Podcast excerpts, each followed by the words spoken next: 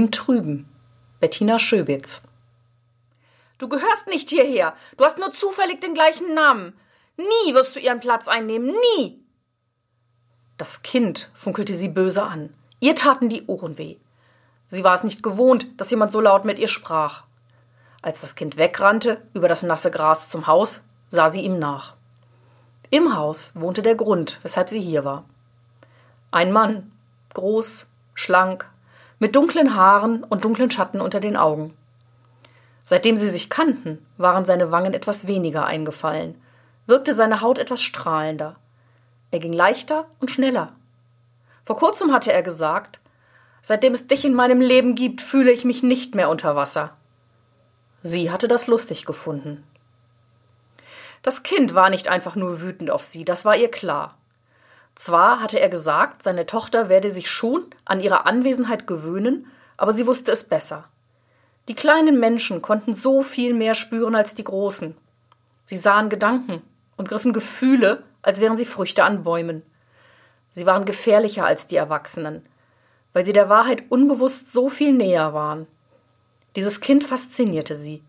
Es war voller Leben, voller Wut über seinen großen Verlust und trotzdem so anmutig noch so rein. Es erinnerte sie in seiner Zartheit an ihre jüngeren Schwestern.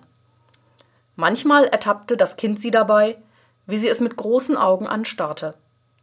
Es vertraute ihr nicht und mied sie weitgehend. Sie fragte sich, ob es besser wäre, wenn es das Kind nicht gäbe. Bleib bei mir, hatte er gebeten, als sie einmal gehen wollte. Da war sie erst kurze Zeit hier gewesen. Seit meine Frau tot ist, habe ich mich nicht mehr so gefühlt, hatte er mit leiser Stimme gesagt und dabei ihre Hände gehalten.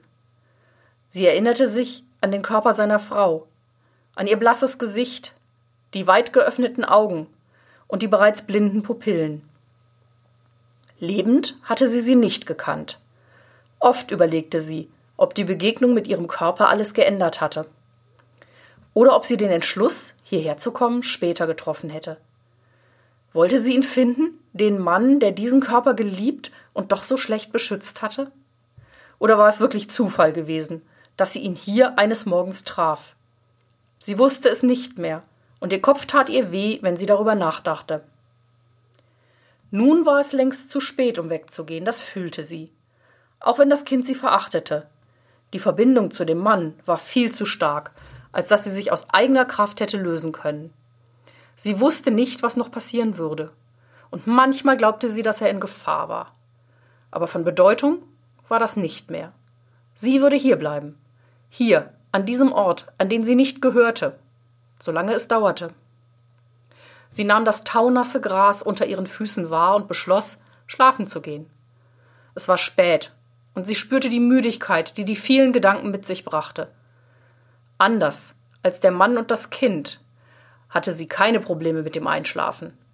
Immer wenn sie die Augen schloss, sah sie ihre Schwestern, ihre fließenden Gestalten im Halbdunkel eines trüben Wassers, wie sie sie lächelnd tiefer zogen, um auf dem Grund des Sees gemeinsam zu ruhen.